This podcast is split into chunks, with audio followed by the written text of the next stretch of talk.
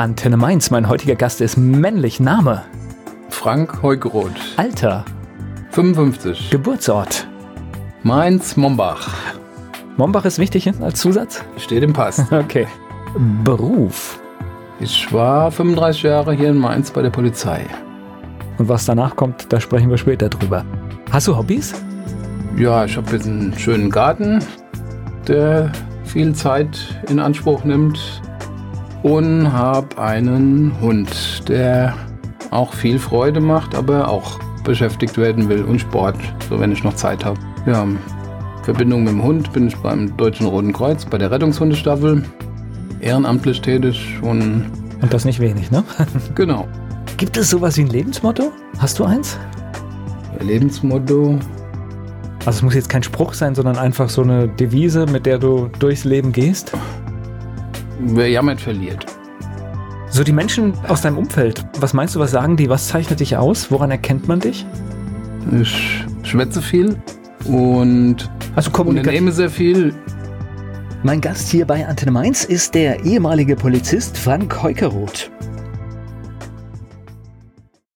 Er war lange bei der Polizei, das ist heute nicht mehr so. Warum? Das erfahren wir im Gespräch mit Frank Heukeroth hier bei Antenne Mainz. So, erzähl mir mal was über Mainz-Mombach. Bist du da geboren und groß geworden? Nee, damals war da noch eine Klinik, wo viele geboren worden sind, die es mittlerweile nicht mehr gibt.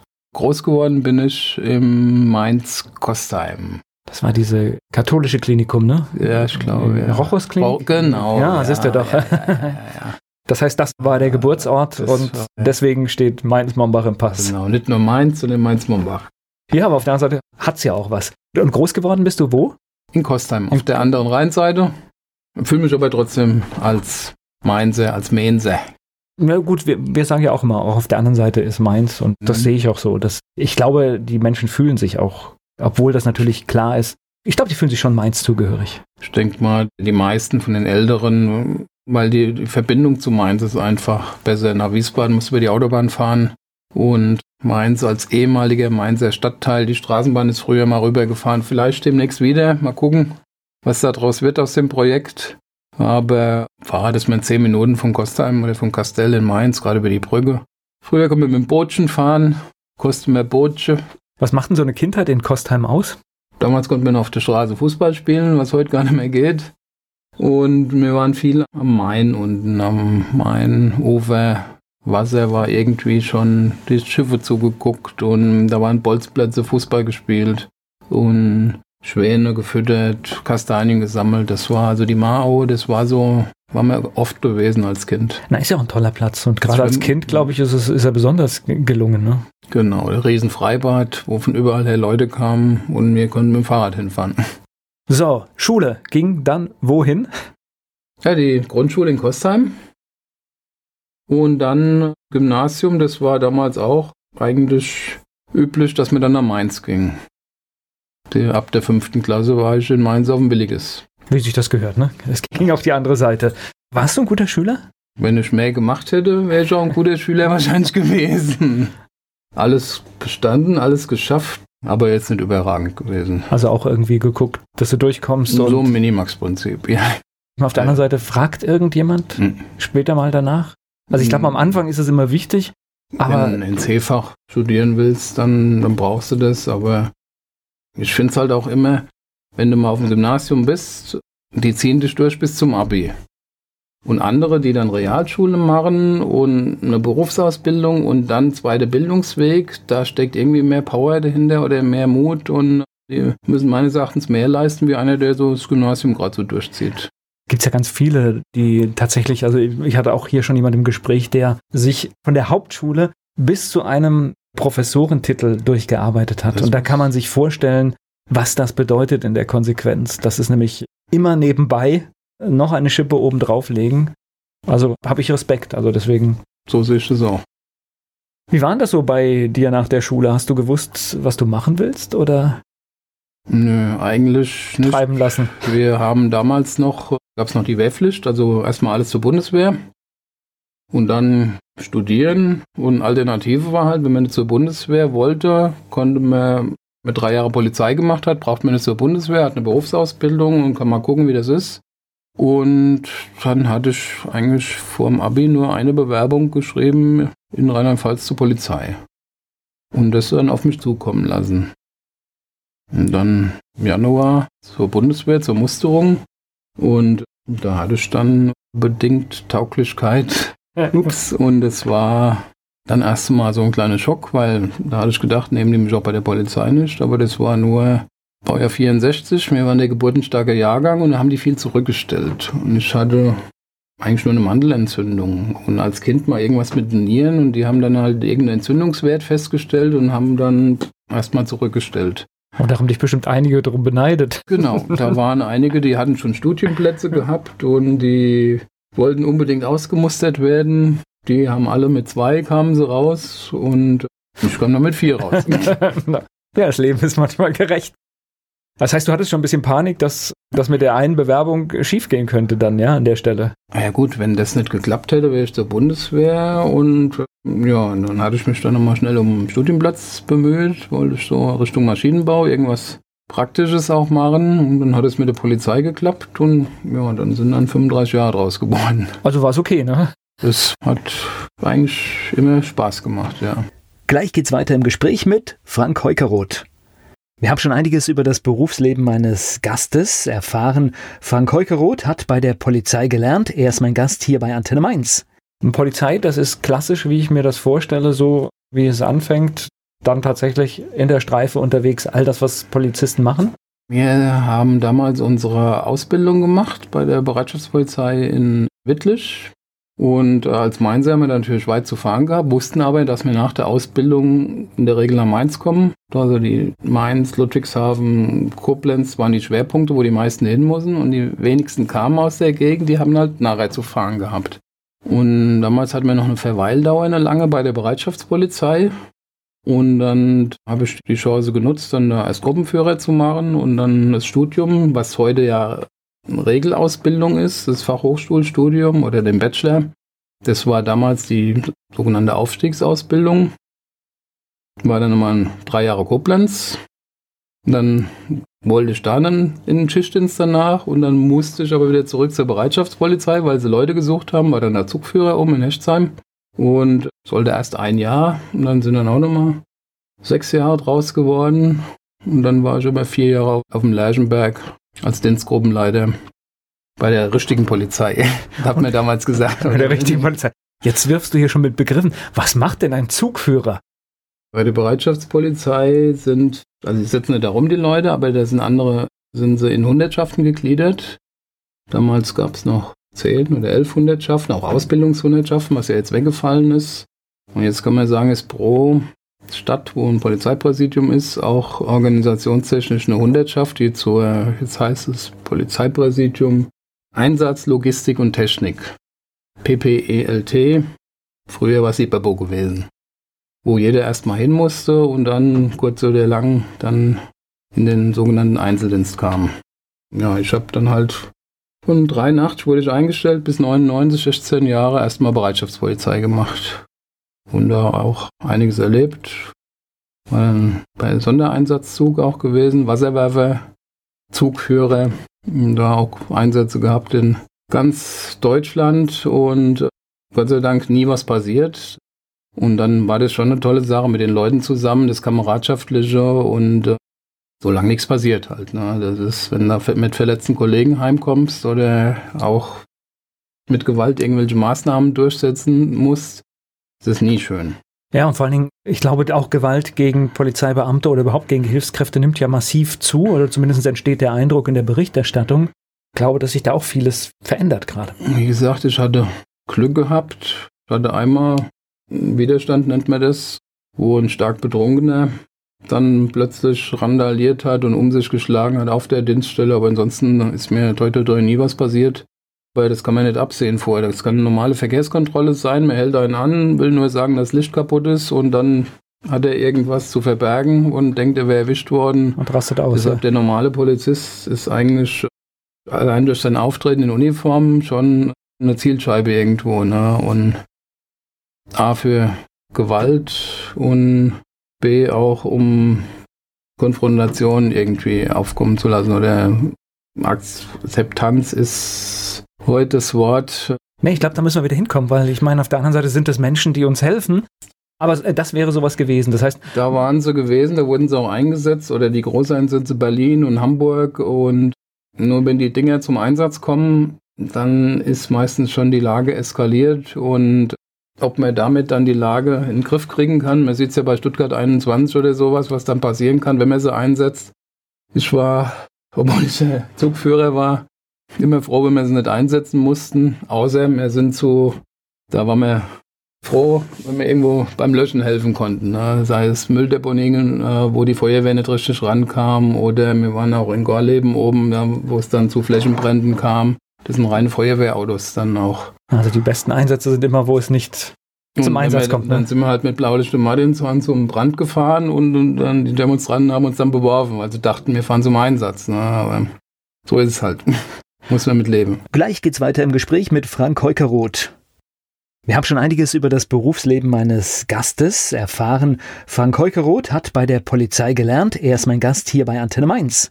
Polizei, das ist klassisch, wie ich mir das vorstelle, so wie es anfängt, dann tatsächlich in der Streife unterwegs, all das, was Polizisten machen? Wir haben damals unsere Ausbildung gemacht bei der Bereitschaftspolizei in Wittlich. Und als Mainzer haben wir natürlich weit zu fahren gehabt, wussten aber, dass wir nach der Ausbildung in der Regel nach Mainz kommen. Also die Mainz, Ludwigshafen, Koblenz waren die Schwerpunkte, wo die meisten hin mussten. Und die wenigsten kamen aus der Gegend, die haben halt nachher zu fahren gehabt. Und damals hatten wir noch eine Verweildauer eine lange bei der Bereitschaftspolizei. Und dann habe ich die Chance genutzt, dann da als Gruppenführer zu machen und dann das Studium, was heute ja Regelausbildung ist, das Fachhochschulstudium oder den Bachelor. Das war damals die sogenannte Aufstiegsausbildung. War dann nochmal drei Jahre Koblenz. Dann wollte ich da dann in den Schichtdienst danach und dann musste ich aber wieder zurück zur Bereitschaftspolizei, weil sie Leute gesucht haben, war dann der Zugführer oben in Hechtsheim und sollte erst ein Jahr und dann sind dann auch nochmal sechs Jahre draus geworden und dann war ich über vier Jahre auf dem Lerchenberg als Dienstgruppenleiter bei der richtigen Polizei. Hat mir damals gesagt. Bei der richtigen Polizei. Jetzt wirfst du hier schon mit Begriffen. Was macht denn ein Zugführer? Bei der Bereitschaftspolizei sind, also ich setze nicht darum die Leute, aber da sind andere, sind sie in Hundertschaften gegliedert. Damals gab es noch zehn oder elf Hundertschaften, auch Ausbildungshundertschaften, was ja jetzt weggefallen ist. Und jetzt kann man sagen, ist pro Stadt, wo ein Polizeipräsidium ist, auch organisationstechnisch eine Hundertschaft, die zur, jetzt heißt es Polizeipräsidium Einsatz, Logistik und Technik. PPELT. Früher war es IPABO gewesen. Wo jeder erstmal hin musste und dann kurz oder lang dann in den sogenannten Einzeldienst kam.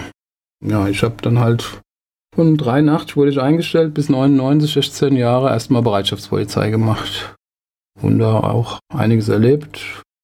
War bei Sondereinsatzzug auch gewesen, Wasserwerfer, Zugführer, da auch Einsätze gehabt in ganz Deutschland und Gott sei Dank nie was passiert. Und dann war das schon eine tolle Sache mit den Leuten zusammen, das Kameradschaftliche und äh, solange nichts passiert halt. Ne? Das ist, wenn du mit verletzten Kollegen heimkommst oder auch mit Gewalt irgendwelche Maßnahmen durchsetzen musst, das ist nie schön. Ja, und vor allen Dingen, ich glaube, auch Gewalt gegen Polizeibeamte oder überhaupt gegen Hilfskräfte nimmt ja massiv zu, oder zumindest entsteht der Eindruck in der Berichterstattung. Ich glaube, dass sich da auch vieles verändert gerade. Wie gesagt, ich hatte Glück gehabt. Ich hatte einmal Widerstand, nennt man das, wo ein stark Betrunkener dann plötzlich randaliert hat und um sich geschlagen hat auf der Dienststelle. Aber ansonsten ist mir heute nie was passiert. Weil das kann man nicht absehen vorher. Das kann eine normale Verkehrskontrolle sein. Man hält einen an, will nur sagen, dass Licht kaputt ist und dann hat er irgendwas zu verbergen und denkt, er wäre erwischt worden. Und rastet aus. Deshalb ja. der normale Polizist ist eigentlich allein durch sein Auftreten in Uniform schon eine Zielscheibe irgendwo. Ne? Und A für Gewalt und B auch um Konfrontation irgendwie aufkommen zu lassen oder Akzeptanz ist heute das Wort. Nee, ich glaube, da müssen wir wieder hinkommen, weil ich meine, auf der anderen Seite sind es Menschen, die uns helfen. Aber äh, das wäre sowas gewesen. Das heißt. Da waren sie gewesen, da wurden sie auch eingesetzt oder die Großeinsätze Berlin und Hamburg und nur wenn die Dinger zum Einsatz kommen, dann ist meistens schon die Lage eskaliert und ob man damit dann die Lage in den Griff kriegen kann. Man sieht es ja bei Stuttgart 21 oder sowas, was dann passieren kann, wenn man sie einsetzt.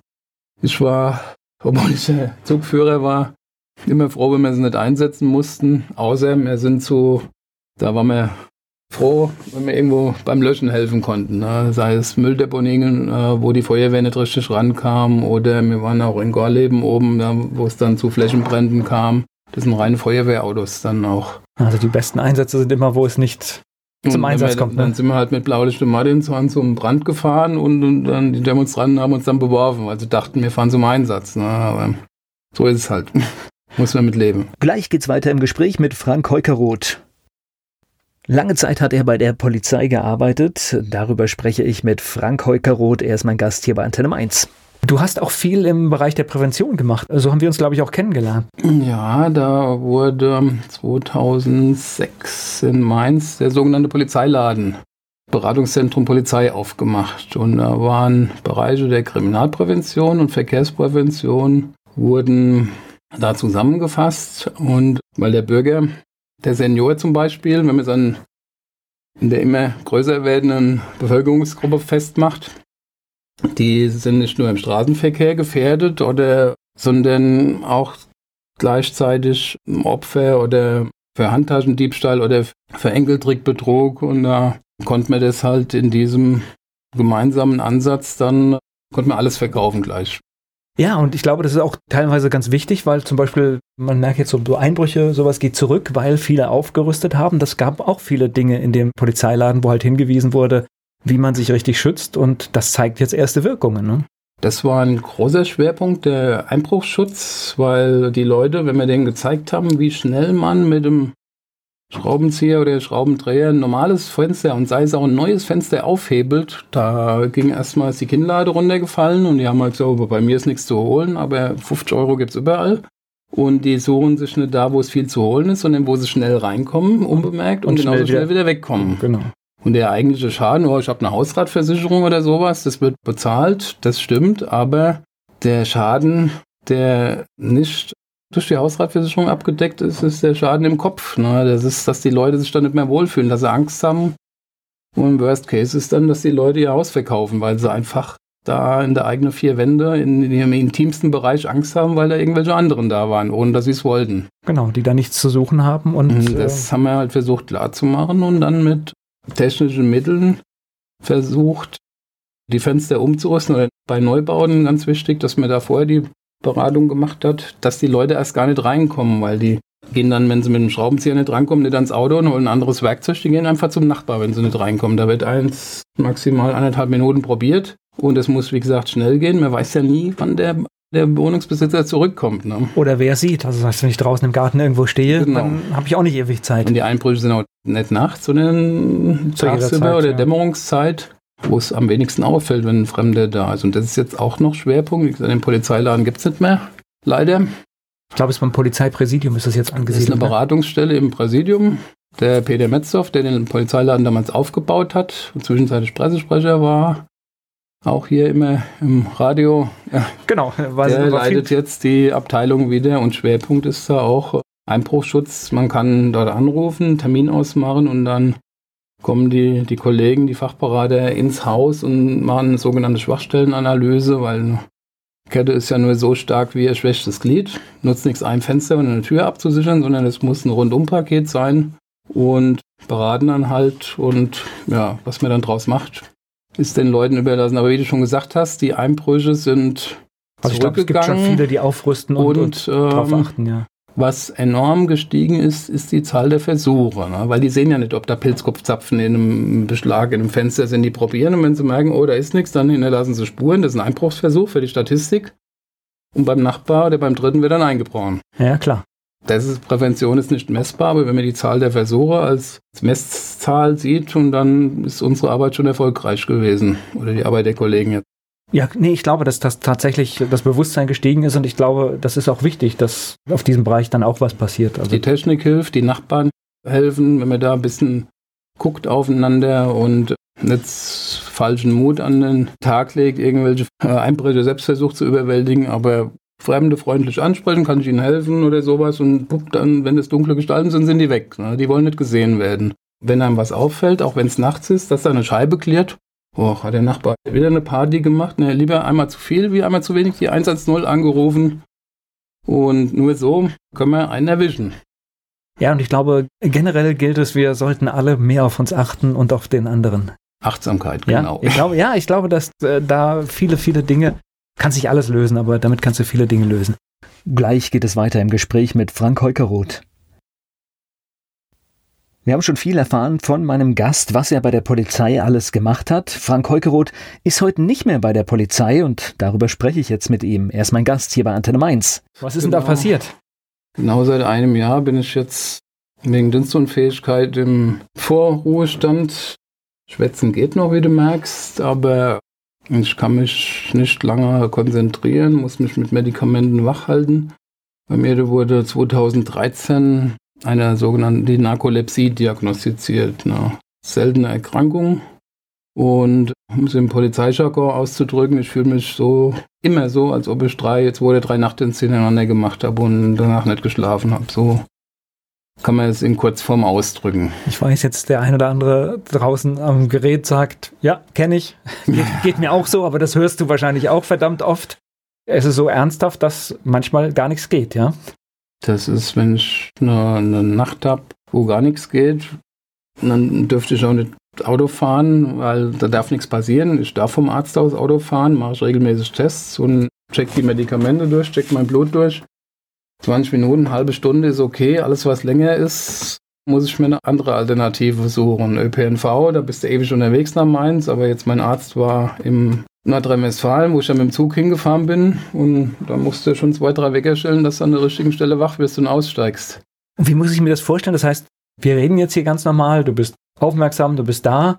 Ich habe jetzt den Eindruck, du musst dich jetzt nicht so gigantisch konzentrieren, aber ich weiß es nicht. Ich kenne jetzt deine Mimik auch nicht.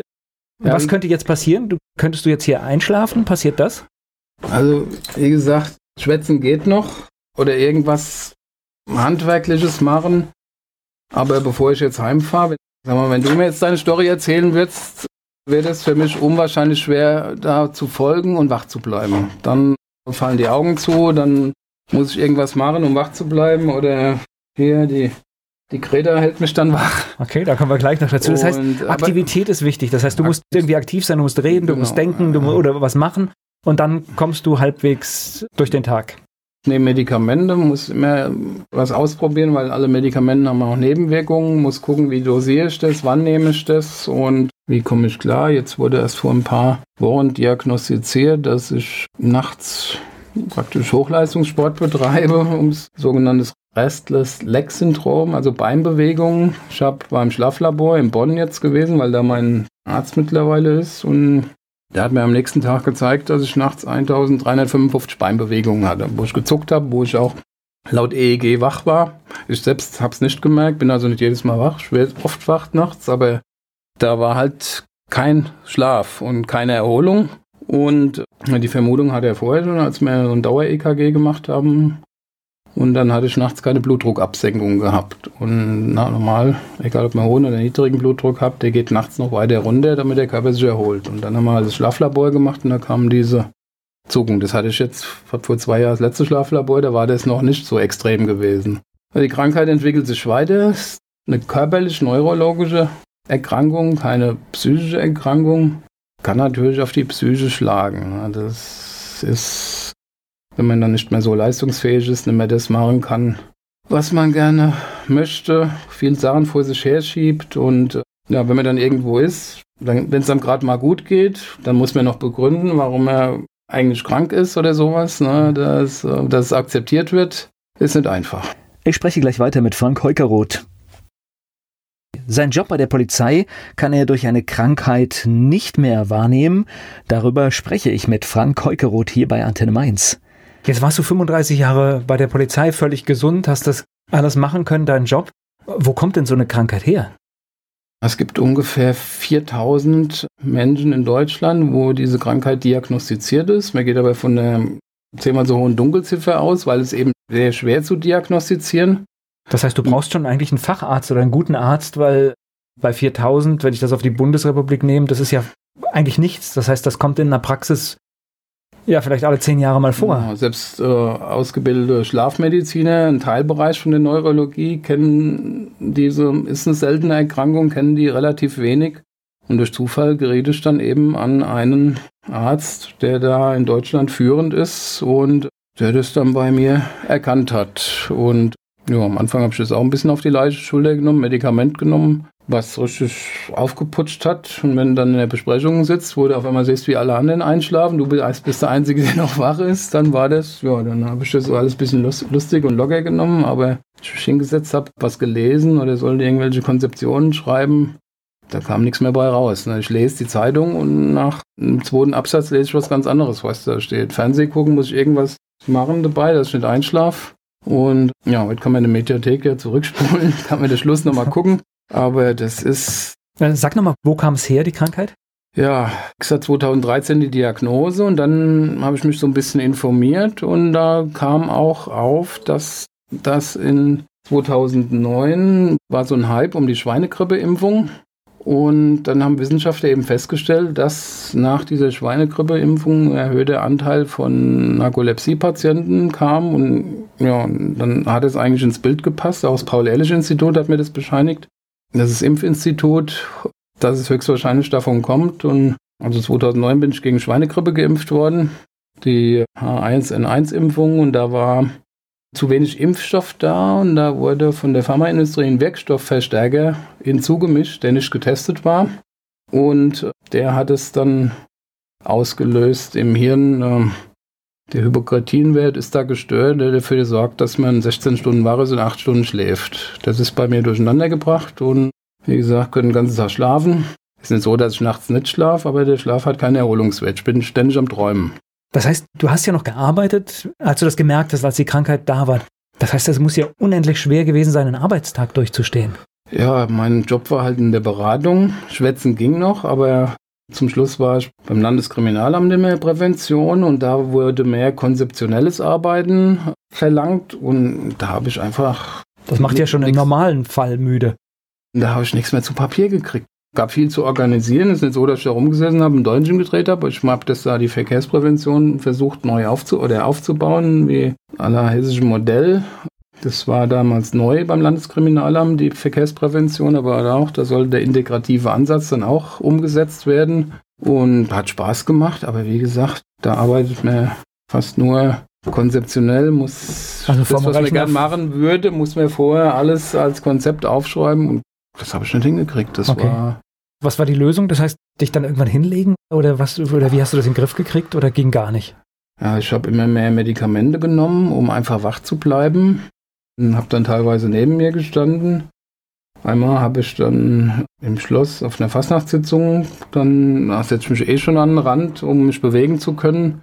Ich wusste überhaupt nicht, warum die anderen lachen. Ich habe da vollkommen neben mir gesessen und nichts mitgekriegt im Prinzip und mit der Partnerin relativ neu zusammen. Dann gab es, das Zeug hat irgendwie auch aggressiv gemacht, gab es Spannungen, Probleme, gerade zusammengezogen und, ähm, und dann hat der Arzt, wo dann 15 hat er mich dann erstmal aus dem Verkehr gezogen. Und das Medikament abgesetzt, neues, das war damals in Deutschland noch gar nicht zugelassen gewesen, nur als Härtefallregelung ausprobiert. Und da sieht man dann schon die Dimension der Krankheit, ne? Das ist, und es kann auch nicht die Ursache bekämpft werden, also der Hypokretinwert, der kann, hat man auch versucht durch Sprays, weil es in der Nähe vom Hirn ist, da irgendwie Nasensprays oder sowas, das zu beeinflussen. Das hat nicht funktioniert. Bei Mäusen hat man es ins Hirn reingespritzt, das hat aber auch nicht funktioniert. Und ja, ich nehme einfach Aufputschmittel versuche alles durch, bei was es klappt und es geht eine Zeit lang gut. Und dann wirkt es entweder nicht mehr oder sind die Nebenwirkungen so stark, dass ich es absetzen muss und wieder was anderes nehmen muss. Okay.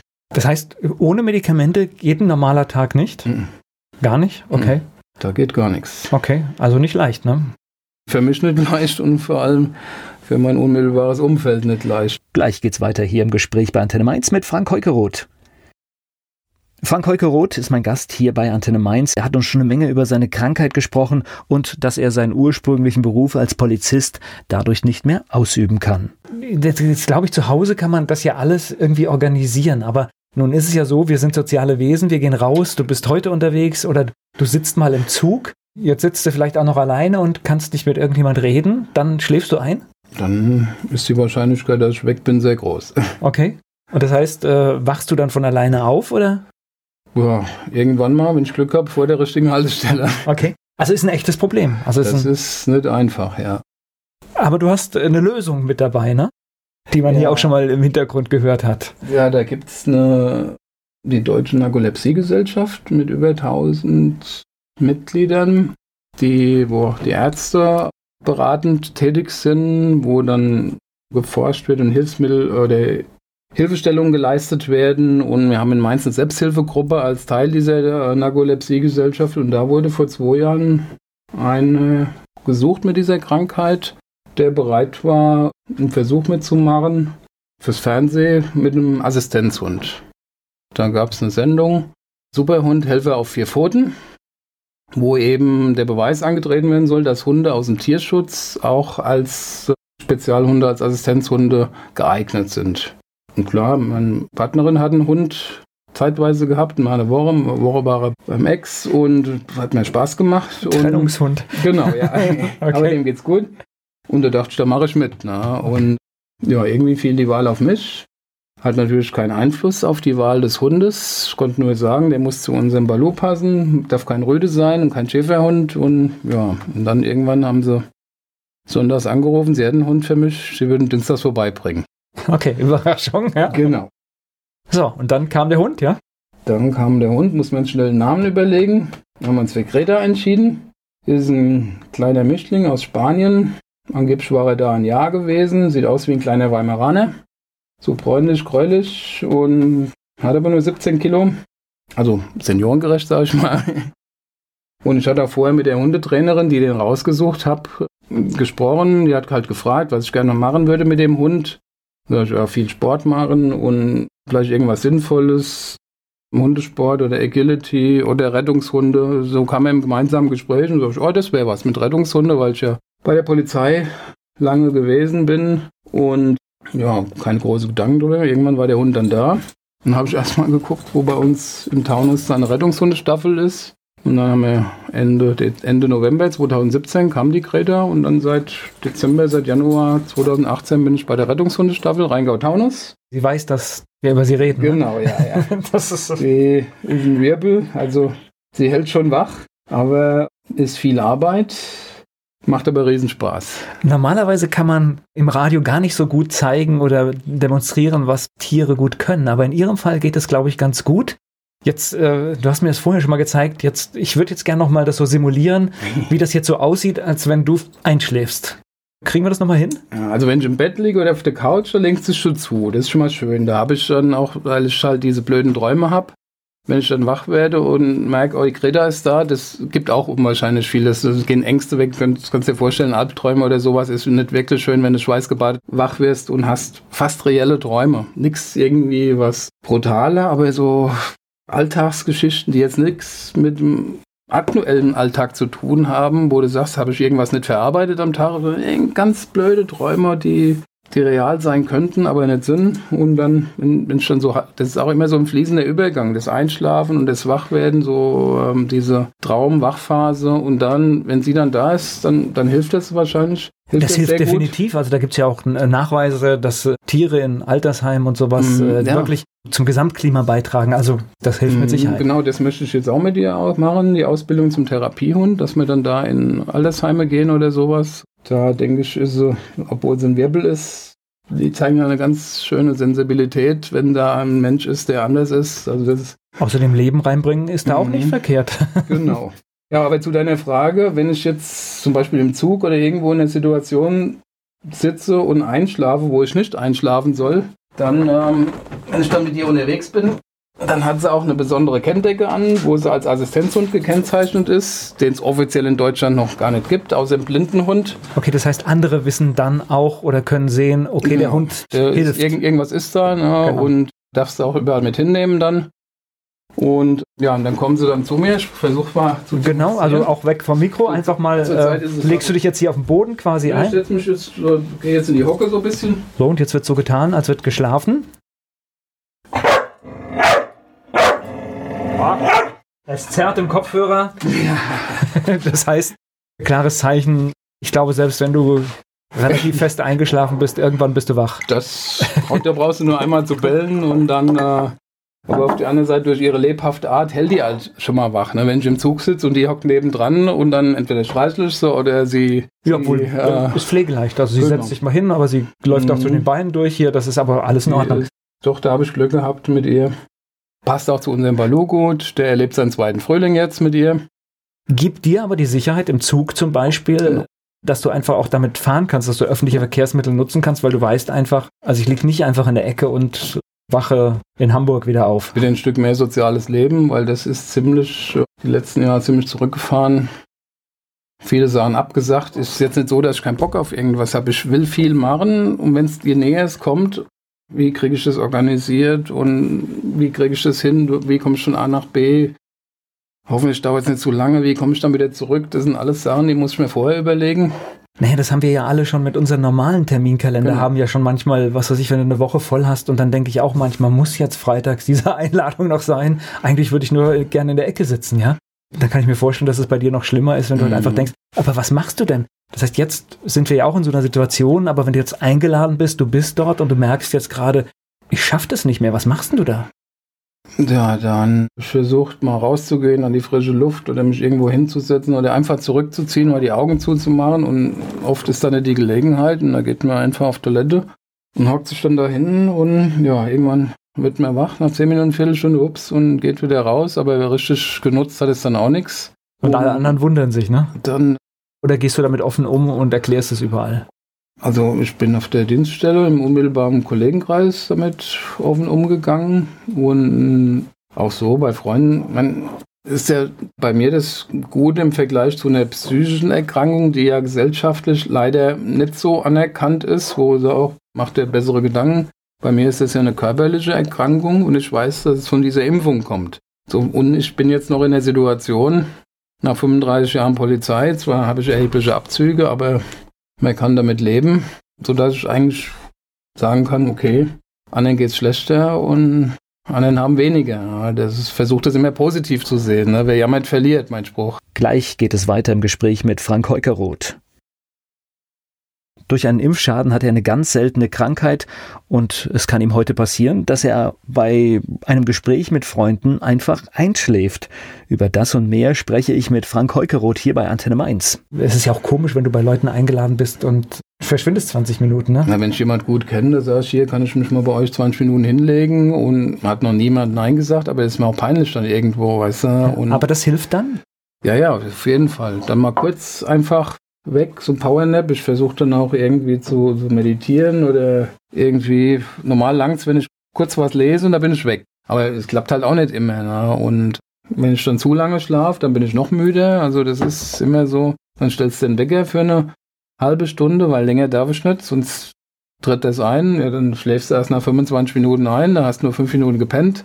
Das ist nicht ganz einfach. So auf Knopfdruck hinlegen, so jetzt schlafe ich, geht einfach nicht. Ja. Und geht das über den Tag verteilt dann? Also brauchst du da mehrmals am Tag deine Einheit, wo du sagst, äh, jetzt lege ich mich hin? Also zwei bis dreimal muss ich das schon machen, was andere gern würden, sag ich mal. Ne, ich muss es machen und krieg's teilweise aber nicht geregelt, weil ja, dann ist irgendwas, wo es nicht passt. Also ich bin dann auch nicht so konsequent, dass ich das dass ich einen, klar strukturierten Plan habe. Aber das müsste ich normalerweise machen, das und das, aber wenn mit dem Hund morgens was ist oder wenn ich eine blöde Nacht habe und da ist der Plan, den ich mir am Tag vorher gemacht habe, kann ich gerade über den Haufen werfen, dann muss ich das irgendwie anders organisieren. Dann, Und die Nacht schläfst du durch oder? Ich schlafe direkt ein, auch wenn ich nicht will, und werde aber mehrfach wach.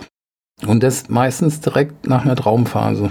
Und dann erstmal der Moment, realisiere, oh, es war kein Traum, ah, guck auf die Uhr, noch vier Stunden schlafen, gut. Und, aber ich bin morgens nie richtig wach. Das ist immer morgens wie geredet. Ich würde gern mal. Na gut, das, was du erzählt hast, was jetzt da rausgekommen ist, wenn du ja. natürlich, was weiß ich, einen Marathon gelaufen bist in der Nacht, dann kann man ja auch nicht wach mhm. sein. Ne? Das ist ja richtig körperliche Arbeit. So hat der Arzt mir das gesagt und hat mir jetzt, jetzt versuche ich Medikamente zu nehmen. Heute hat er gerade gesagt, ich habe jetzt erst eine Woche eine Tablette dagegen genommen, jetzt zwei. Jetzt soll ich es mal mit drei probieren. Und dann nochmal ins Schlaflabor. weil ich habe das auch selbst gar nicht gemerkt, dass ich gezuckt habe. Das ist, gibt's in der extremen Version, dass du dann die Beine fast bis an die Decke schlägst und richtig wach bist. Aber bei mir sind das so Zuckungen so 20 Zentimeter hoch und im Schlaf. Also ich denke, ich schlafe, oder ich bin nicht bei Bewusstsein, aber bin vom Kopf her dann vom EEG wach wurde. Total unterbrochen der Schlaf. Diese Medikamente, machen die noch irgendwie was Nebenwirkung körperlich, obwohl du siehst eigentlich so fit aus? Also, oder gibt es da auch noch Dinge? Also ich habe schon einiges ausprobiert, wo das, wie gesagt, was ich am Anfang genommen habe, das hat diskussionsfreudig gemacht, sag ich mal, okay. um es vornehm auszudrücken. Also, also Ritalin hatte ich genommen, wo der wo ich vorher eine Studie teilgenommen habe, wahrscheinlich aber nur Placebo genommen habe, weil wie die Studie rum war, habe ich das Richtige genommen und dann hat es hektisch gemacht, eine ganze Mund war entzündet, haben wir es direkt abgesetzt. Sagt der Professor, ähm, ja, was machen wir jetzt? Hast, haben Sie schon Ritalin genommen? Sag nee, das ist doch für ADS. Ne, können Sie auch nehmen, bitte. Sag ich, ja, wie viel, wann? Ja, probieren Sie es aus. Das okay. war ein bisschen... Also ein bisschen Hilflosigkeit auch mit ah, der Krankheit, kann ja, das sein? Das man muss alles ausprobieren. Das ist, die Symptome sind bei den Patienten unterschiedlich und was beim einen gut wirkt, wirkt beim anderen gar nicht. Ne? Es gibt noch eine Möglichkeit für den Schlaf zu verbessern.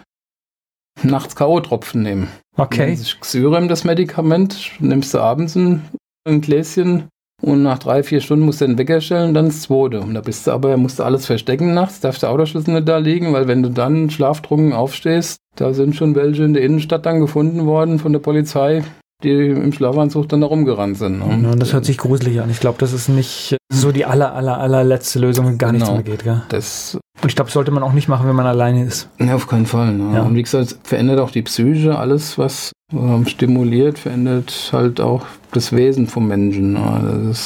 Gleich geht es weiter im Gespräch mit Frank Heukeroth. Frank Heukeroth war Polizist und hat eine ganz seltene Erkrankung.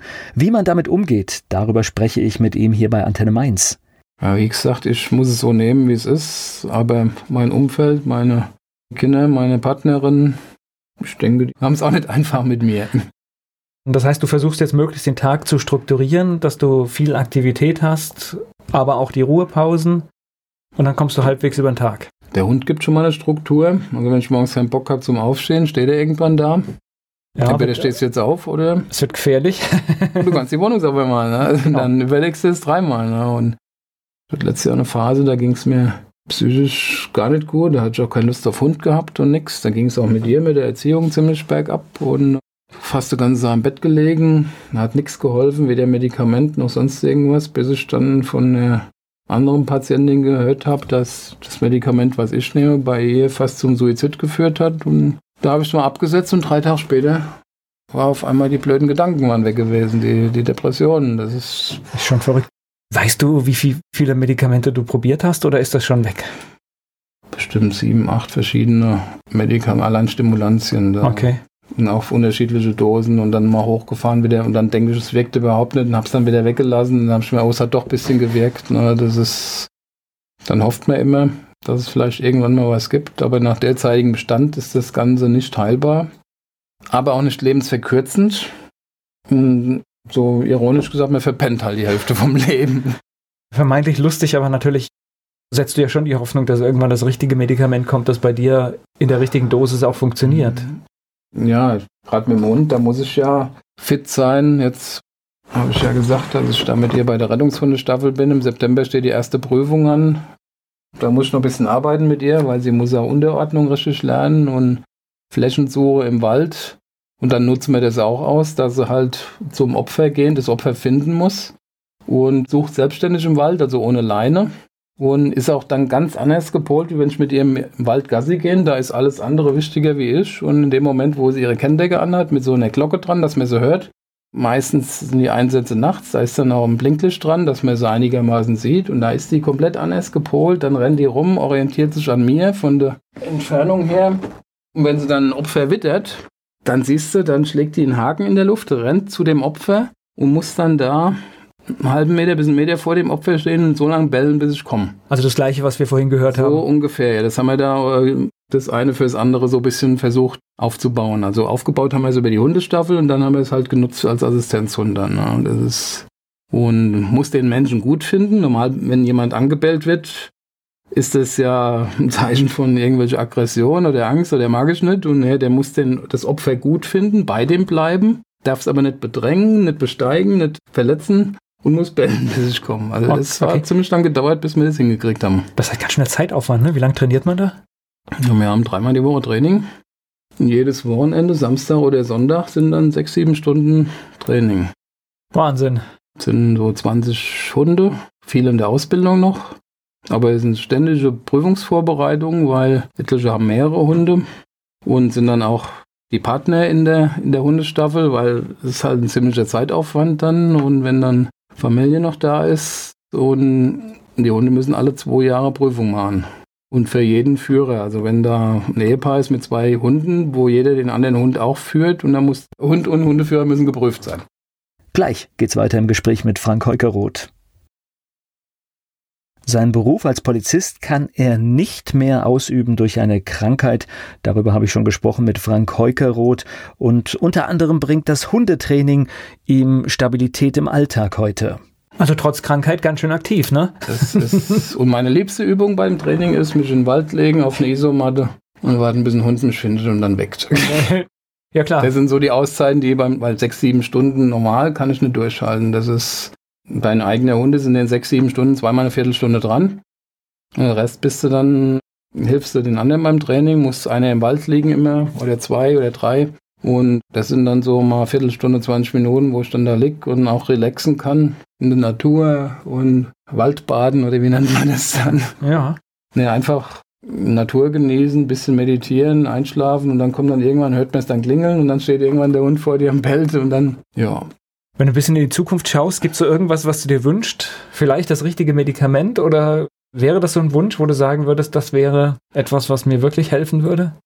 Weil die Wahrscheinlichkeit, dass es von alleine verschwindet, ist ja sehr gering. Ja klar, das wäre schon gut, wenn es dafür ein Medikament gäbe oder eine, irgendwie eine Heilung, weil es gibt auch viele junge Kinder, die diese blöde Krankheit haben, die bei denen noch gar nicht diagnostiziert ist, die dann in der Schule hocken und einpennen, haben wir früher auch alle gemacht, wenn wir vorher nicht lang genug geschlafen haben oder Computer gespielt haben, die heutige Jugend, aber das sind dann halt Kids, Jugendliche, Studenten, die diese blöde Krankheit haben und die werden dann auch gemobbt und die wird nicht erkannt und noch nicht mal medikamentös behandelt. Einfach, äh, deshalb nutze ich auch die Gelegenheit, da ein bisschen Werbung zu machen für diese seltene Erkrankung, in der Hoffnung, dass es auch irgendwann was gibt, wo man den Menschen helfen kann. Ne? Also ich denke mal, das Verständnis des Umfelds ist wahrscheinlich schon ganz wichtig, weil da geht es ja einfach los, dass einfach Leute wissen, du kannst gewisse Dinge nicht einfach so machen, weil du brauchst entweder einen Schutzraum, wo du mhm. mal schlafen kannst oder keine Ahnung, ja. Das, mhm. Ja, ich war jetzt Beamter, hat mir eine relativ gute Stellung oder abgesicherte Stellung, aber wie gesagt, letztes Jahr, ich hatte keinen leidensgerechten Arbeitsplatz bekommen, in Anführungszeichen, irgendwo in ein Einzelbüro gesetzt worden und musste irgendwelche Tabellen ausarbeiten und kam aus der Öffentlichkeitsarbeit plus die Krankheit. Das war eine ganz schlimme Zeit für mich, um sich dann damit abzufinden, dass es nicht geht. Das war schon schwer gewesen. Das ist ein Job, an dem er gehangen hat, dem er 35 Jahre mit Spaß gemacht hat oder mit Engagement, auch über den Tellerrand hinaus. Mich für den Dienstsport eingesetzt als. Ja, Arbeit ist ja ein großer Teil des Lebens. Das heißt, das ist ja auch ein, ein, wirklicher Inhalt des Lebens, wenn der dann wegfällt, ja. Das ist nicht einfach. Ne? Deshalb jetzt so die, wenn wir eingesetzt werden, sind wir immer unter Federführung der Polizei bei einer Suche, bei der Menschen so, wenn wir eingesetzt, das ist dann wenigstens ein bisschen Kontakt zu den Kollegen. Gleich geht es weiter im Gespräch mit Frank Heukeroth. Eine seltene Krankheit bedeutet auch, dass man medizinische Hilfe benötigt. Und da hat Frank Heukeroth, mein Gast, relativ viel Glück gehabt. Warum? Darüber spreche ich jetzt mit ihm. Zum Schluss nochmal die Frage, du hast jetzt gesagt, dein Arzt kommt aus Bonn. Das heißt, das ist wirklich, weil es ein solcher Fachmann ist, nimmst du diesen Weg auf dich? Denn der hat mich begleitet oder ich ihn. Der war einen Tag die Woche in Mainz durch Zufall bei dem HNO-Spezialisten, wo der mich dann überwiesen hat. Und sein Reha-Zentrum hat er in Katzenellenbogen gehabt, wo ich dann äh, 2015 äh, eine ambulante, eine Tagesklinik gemacht habe über sechs Wochen.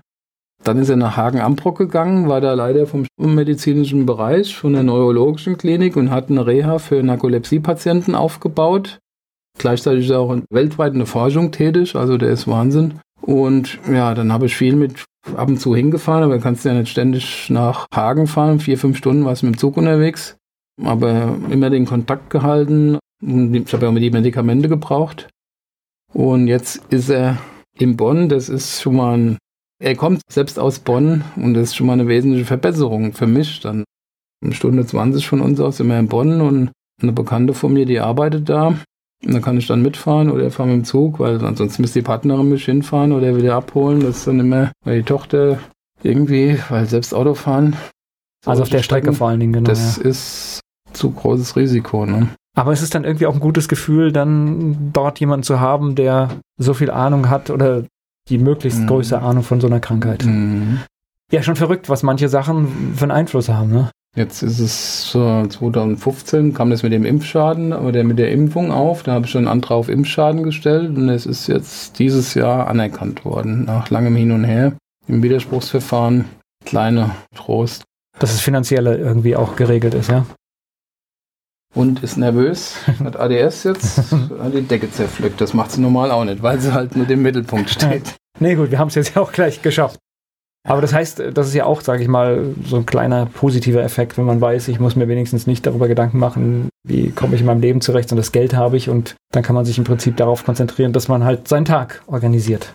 Ja, gut, ich hatte mir dann in, in Strins Trinitatis, wo ich dann vor fünf Jahren hingezogen bin, das ist ein Ort im Taunus, ein schöner, nichts zum Essen und wir haben uns ein altes Häuschen gekauft und renoviert, natürlich finanziert. Habe ich eigentlich auch gedacht, bis zur Pensionierung ist es abbezahlt. Da Kinder studieren beide. Da ist die Unterstützung auch nicht mehr so, wie ich mir es gedacht habe. Aber irgendwie muss es gehen. Bei anderen geht es auch. Ja, aber es könnte immer noch schlimmer sein. Ne? Genau. Ja, und so muss man es wahrscheinlich auch sehen. Ich danke dir erstmal dafür, dass du so offen gesprochen hast. Und ja, vielleicht hört es ja auch tatsächlich jemand, der sagt, oh, fühle mich da irgendwie sehr dicht dran und Guckt einfach nochmal nach. Die Krankheit mhm. heißt nochmal? Narkolepsie. Also die typischen Symptome sind ein stark gestörter Nachtschlaf und eine ständige Tagesschläfrigkeit, also nicht nur Müdigkeit und diese Albträume halt nachts und automatisiertes Handeln. Heißt, der Geist schläft und der Körper macht noch irgendwas. Ich gehe fünfmal in den Keller, gucke, ob die Tür zu ist. Ich, wenn ich irgendwo hin will, ich muss mir genau einen Plan machen, wann nehme ich meine Tablette und muss aufschreiben, dass ich die genommen habe. Ich kann, sonst kann ich ja zwei Minuten später nicht sagen, dass ich die genommen habe. Also dieses automatisierte Handeln, dass du irgendwas machst, wo du gar nicht mehr weißt, dass du es gemacht hast. Das ist ein Symptom.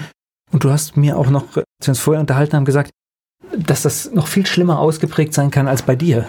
Genau.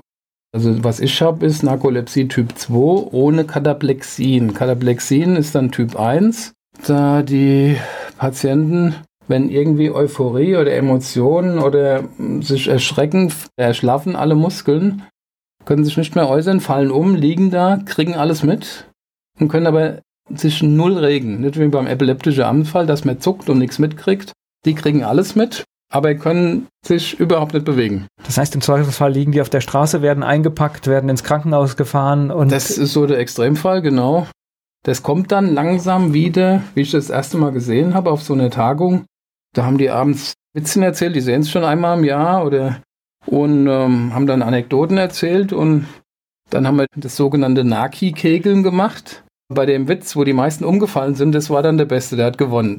Okay. Und da lag dann einer links bei mir auf der Schulter, einer rechts auf dem Oberschenkel und die Gesichter verzerrt. Das kamen langsam alle wieder zu sich, haben genau in dem Moment, in dem Punkt weiter erzählt, wo sie vorher aufgehört haben. Okay. Das war, und das kann noch kommen. Ich hoffe natürlich, dass es nicht kommt. Ich habe es jetzt schon seit zehn Jahren. Aber es gibt da welche, wo es erst nach 15 Jahren ausgebrochen ist. Ich klopfe auf Holz und hoffe, dass, wenn es kommt, dass es vielleicht was dagegen gibt. Dann drücke ich dir die Daumen, dass genau das so ist. Dass das gut geht, dass du möglichst lange alleine und bestens zurechtkommst und dass das hier auch mit dem Hund alles funktioniert und dass genau. bald ein toller Rettungshund wird. Ja. So sehe ich es halt auch. Hätte ich die Krankheit nicht, hätte ich den Hund nicht, wäre ich nicht in der Hundestaffel, versucht man das halt irgendwie schön zu reden. Ich, ich glaube, es gibt nicht so viele Möglichkeiten. Man muss echt mm. gucken, mit der Situation zurechtzukommen, auch wenn das ja große Worte sind, weil du musst da durchkommen. Mm. Ne? Ich habe zwei, drei Stunden am Tag, manchmal mehr, manchmal weniger, wo ich irgendwas machen kann. Wenn ich voll arbeiten würde, hätte ich manchmal die Zeit nicht. Ne? Dann kommst du abends heim, bist auch schlafst kaputt. Gut, die Arbeit hat mir immer Spaß gemacht, die hat mir viel gegeben, gerade in der Prävention. Das ist eigentlich die schönste Arbeit bei der Polizei, weil da bekommt man die Dankbarkeit von den Menschen, dann die ja, klar.